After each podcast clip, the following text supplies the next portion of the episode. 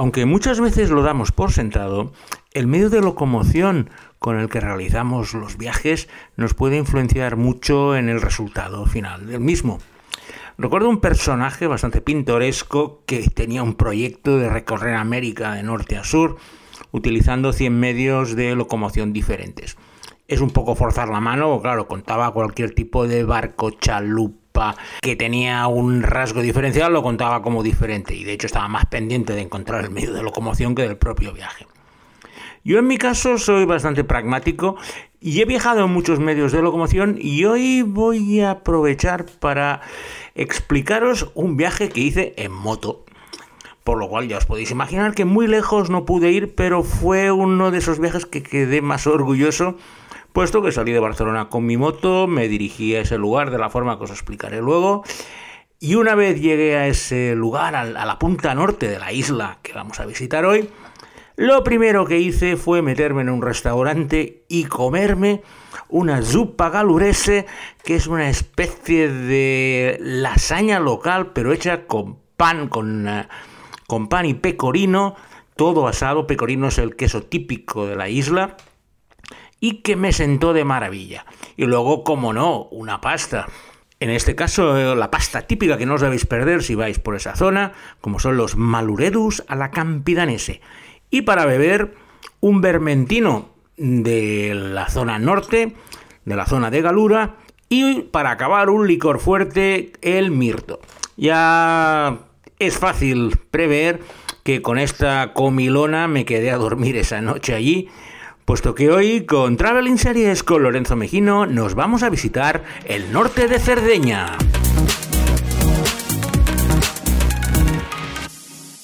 Muchas veces las ideas de los viajes surgen de un viaje anterior. Y en este caso, en una Semana Santa, pues cogí la moto y me fui a recorrer Córcega. Y cuando llegué a la punta sur vi que Cerdeña estaba muy cerca y además tenía una conexión de barco. Por lo cual tuve la idea de volver al año siguiente e intentar llegar a Cerdeña.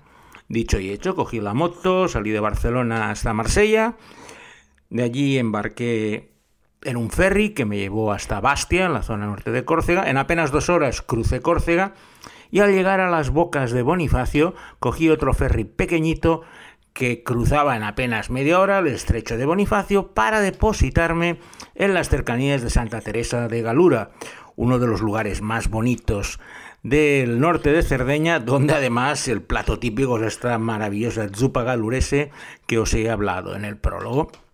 Mi idea era recorrer eh, lo que pudiera de la isla con la moto.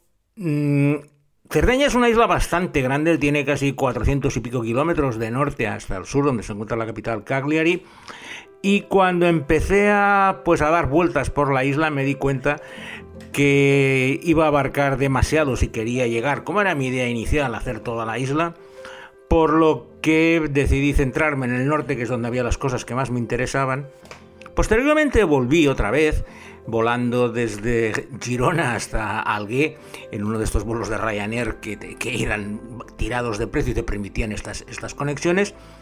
Pero también decidí quedarme por la zona norte, por lo cual el sur de Cerdeña sigue siendo una de las cosas que tengo pendientes y espero resolver alguno de estos días, pero es que a mí el norte me encanta.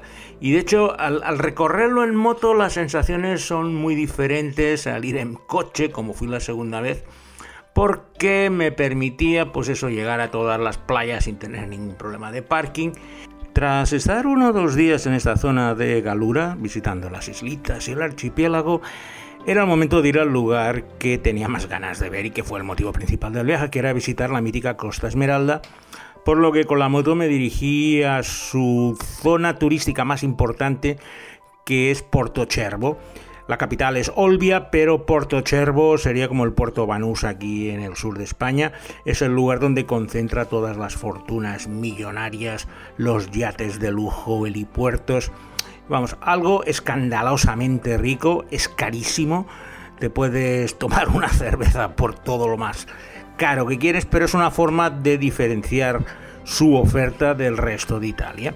Allí solo pueden estar los más ricos del país y el resto pues nos tenemos que contentar pues eso con ver sus casas fortificadas por fuera, tener el acceso a algunas calas públicas que son preciosas, pero nada que comparar con las playas privadas que tienen ellos. Y entre todos estos magnates destaca, como no iba a ser de otra manera, Silvio Berlusconi, que tiene pues la casa y el yate más importante de toda Costa Esmeralda. Y esas posesiones fueron el centro de la tercera temporada de una de las mejores series italianas de todos los tiempos, que llevaba como nombre en esta tercera temporada 1994. Successo un casino. Che casino? La moglie del ministro svedese è stata scippata in centro dagli orecchini famiglia degli anni strippati. Ma porca troia. Che cazzo facciamo adesso? Vuole sporgere denuncia. Sai che figura di merda. Derubata mentre facciamo una conferenza contro il crimine. 1994 es la tercera temporada de una de las mejores series italianas de la historia, que empezó con el nombre de 1992, la segunda temporada en 1993 y en la temporada final cogió el último año que desarrollaba 1994. Y es una historia sobre la corrupción italiana y los personajes que fueron afectados por la operación de manos limpias que intentó limpiar de corrupción a las altas instancias italianas, implicándose pues desde magistrados, jueces, políticos y todas las personas que estaban al cargo y que se aprovechaban de un sistema podrido. El problema fue, y esto es lo que desarrolla la serie, que ese fue el caldo de cultivo para que Silvio Berlusconi empezara su carrera política y llegara pues, a las más altas instancias de la República Italiana. La historia se centra en Leonardo Notte, que es un fontanero o un relaciones públicas, un personaje ficticio, pero que se mueve entre todos esos personajes reales, acompañado de cuatro o cinco personajes más, que nos permiten conocer perfectamente los entresijos de esos tejemanejes italianos que permitían pues a, lo, a gente como Berlusconi y a otros enriquecerse a manos llenas, aprovechándose pues de todos los resquicios que le dejaba la ley. En esta tercera temporada, en 1994, gran parte de la trama se produce precisamente en la mansión que tiene Silvio Berlusconi en Costa Esmeralda un lugar de lujo donde pues seguramente habréis escuchado que se montaba un gran número de fiestas donde acudían menores de edad y las denominadas velinas, que eran las chicas que acudían a la llamada de Silvio Berlusconi a la espera de poder protagonizar algún programa de televisión de sus canales.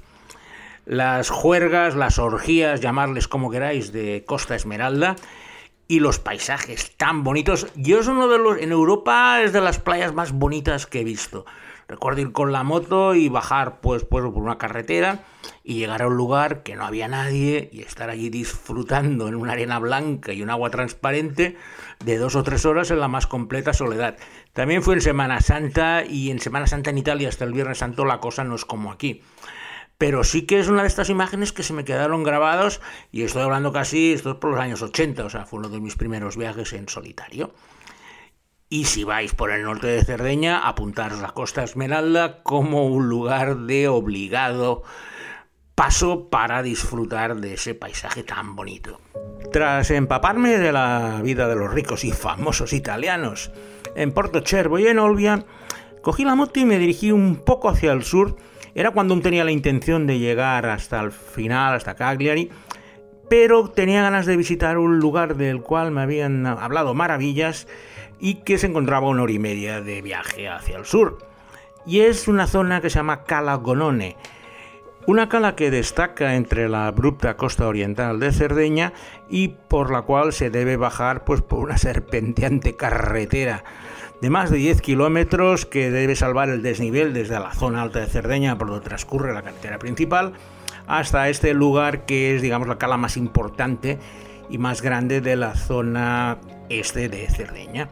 Y desde allí tenía ganas de recorrer un sendero costero que me habían dicho que era impresionante y la verdad es que se quedaron cortos. Es un caminito que va desde Cala Fiuli, que es la última playa de esta zona de Cala Gonone, hasta la playa Luna no hay carretera, vas a, medio acantilado y te vas encontrando maravillas como la gruta del Blue Marino, hasta llegar a esta Cala Luna, que es uno de estos lugares que debido a que es muy inaccesible, pues poca gente se suele acercar al no llegar coches, la gente no llega, pero allí, como en todos los sitios, hay un chiringuito, un restaurante y la sensación de soledad es de las que te hace disfrutar de la Cerdeña más pura, alejada, pues eso de lo que podíamos ver en la propia Cala Gonone, que es un lugar bastante turístico, como de Costa Esmeralda.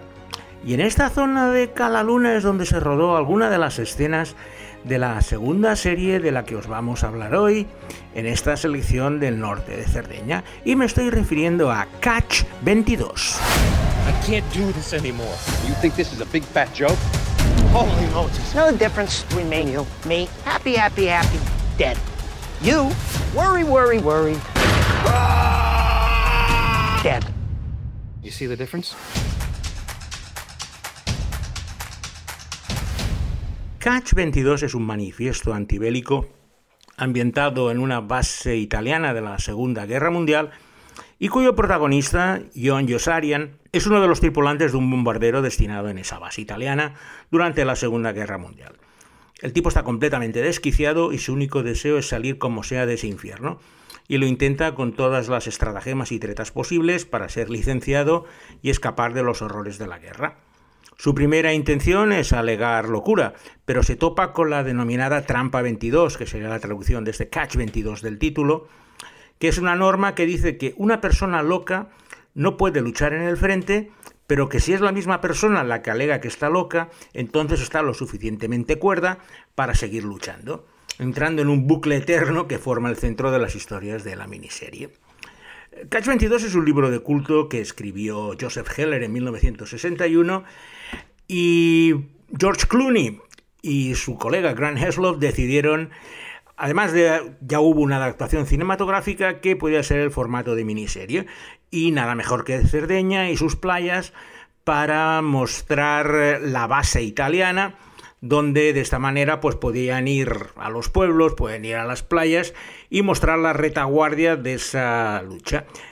No hay escenas bélicas de per se, porque todo se celebra o todo se muestra desde el punto de vista de la base, pero con los militares dando unas órdenes tipo MASH, contradiciéndose de un día para otro, sin ninguna coherencia, lo que pues ponía de los nervios a los aviadores y en especial a este protagonista John Josarian, que es la persona que quiere salir como sea, pero no hay manera. Primero les ponen un número de misiones y cuando está a punto de cumplirla, se las vuelven a subir para que básicamente no puedan escaparse de allí.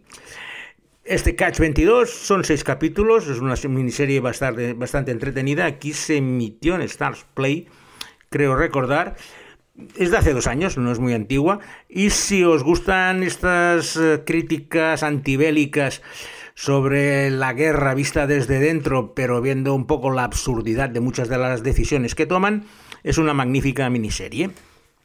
Tras pasar un día haciendo el camino entre Cala Fuel y Playa Luna, lo cierto es que mis días iban acabando, por lo que tuve que tomar la decisión ya de recortar por el centro de Cerdeña para irme hacia Algué, que es el, el último lugar que quería conocer. Pero antes quería pasar pues, por la ciudad más importante del norte de Cerdeña, que es Sassari una ciudad administrativa, con su catedral, con sus iglesias y con todos los eh, centros de funcionarios que tiene una provincia italiana. Sassari es la ciudad principal del norte de Cerdeña. Y allí es donde se desarrolla la tercera serie de nuestra selección de hoy. Una curiosa comedia sarda que tiene como título Preti in mano. Sacerdotes a mano.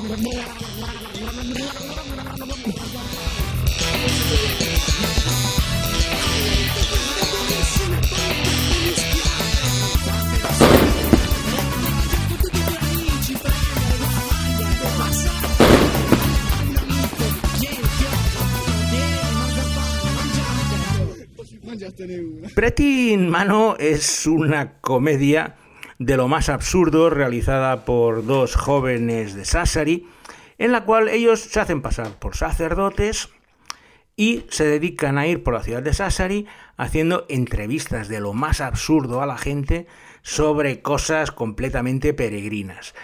Al ir vestidos con los hábitos, la gente, pues claro, les tiene un cierto respeto, pero cuando empiezan a escuchar la sarta de idioteces que les preguntan, la perplejidad de los entrevistados produce mucho contraste cómico y es el, tema recurrente de los pocos de los episodios que ha tenido, son episodios cortos de 20 minutos, y son una verdadera locura. Incluso tiene secciones completamente delirantes como el sondeo y el cuestionario.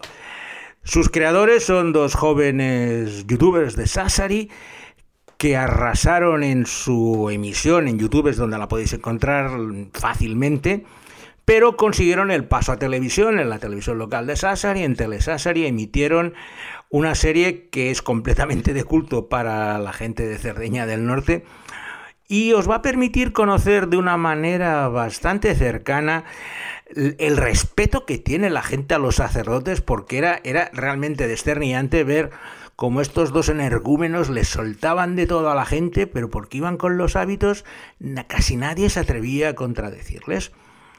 Por eso no podía faltar en nuestra selección de series sardas de hoy, Pretty in Mano. Desde Sassari solo me quedaba por explorar lo que sería la parte noroccidental. Primero me dirigí a una playa preciosa que se llama Stintino, que está en la punta noroeste, porque es el lugar para saltar al Parque Nacional de la Sinara, una isla que está completamente protegida del turismo sin edificaciones, pero que es posible visitar con viajes de día, por lo menos cuando estuve yo, ahora ya desconozco las regulaciones y es uno de estos lugares salvajes que quedan en el Mediterráneo y que te permiten conocer la naturaleza como era antes de toda la explotación turística que hemos realizado. Toda esta zona de la parte noroeste de Cerdeña le llaman la, Ribera del Coral, porque es una sucesión de playas, calas, acantilados, algo similar a la Costa Brava, aunque algo más bajo, y que te permite pues cada día ir descubriendo rincones diferentes. En esta zona la ciudad principal eh, es otra de las más bonitas de Cerdeña, se llama Alguero para los italianos, pero que tiene una peculiaridad especial para toda Italia, que es un lugar donde el catalán sigue siendo una lengua de comunicación entre ellos. Algué fue un bastión, de hecho es una fortaleza muy que destaca por encima de toda la bahía y que pues en la Edad Media los almagávares catalanes tomaron posesión de ella. Al ser un bastión fortificado muy importante intentaron mantenerla lo máximo posible y dejaron esa impronta de la lengua. Yo recuerdo pasear por las calles de Algué y encontrar menús de restaurantes en catalán, tiendas en catalán con un acento muy italiano, pero para ellos es una forma de diferenciarse del resto de Italia y lo han seguido manteniendo. Intentan enseñarlo en las escuelas. La rotulación de las calles, pues algunas siguen estando en catalán. Y bueno, y es una de las razones por las que hacen este vuelo directo desde Girona hasta Algué para que los catalanes puedan ver ese extraño reducto del catalán en el norte de Cerdeña. Además es una ciudad muy bonita, o sea, si podéis ir independientemente de todo el tema lingüístico, pasear por su parte vieja, por la fortaleza y luego ver la enorme playa, que es donde se concentran todos los hoteles, que se encuentra a sus pies, es una de las vistas más bonitas de todo el norte de Cerdeña. Y en este lugar es donde se va a rodar, o se está rodando, mejor dicho, la tercera temporada de otra de las series italianas más importantes de los últimos años, y que lleva como título Il Cacciatore. e ho giunto la metà di Limeiorna. Mi trovava dentro un bosco scuro, scuro, che non trovava più la via che torna.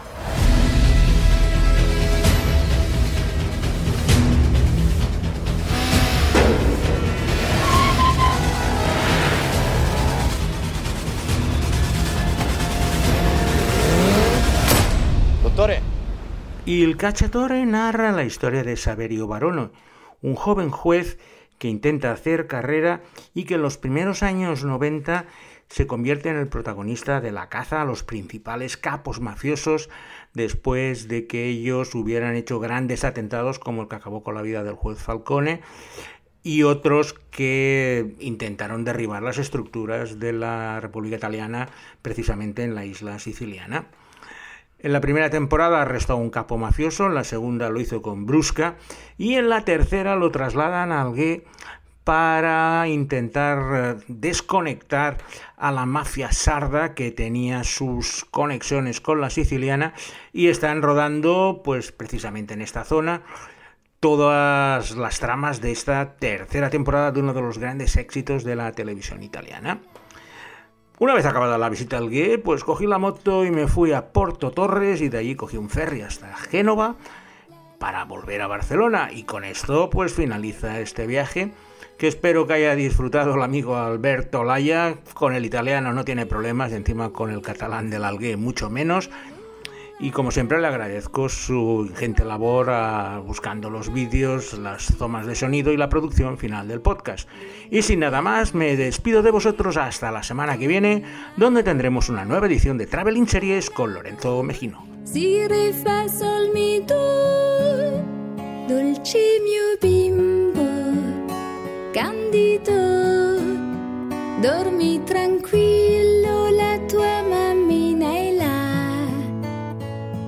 La luna gioca ancora un po' con te, con la fatina che gira su di sé.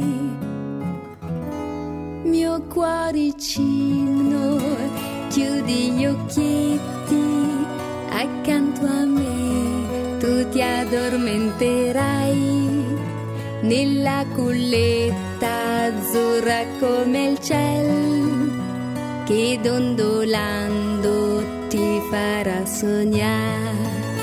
Mio cuoricino, chiudi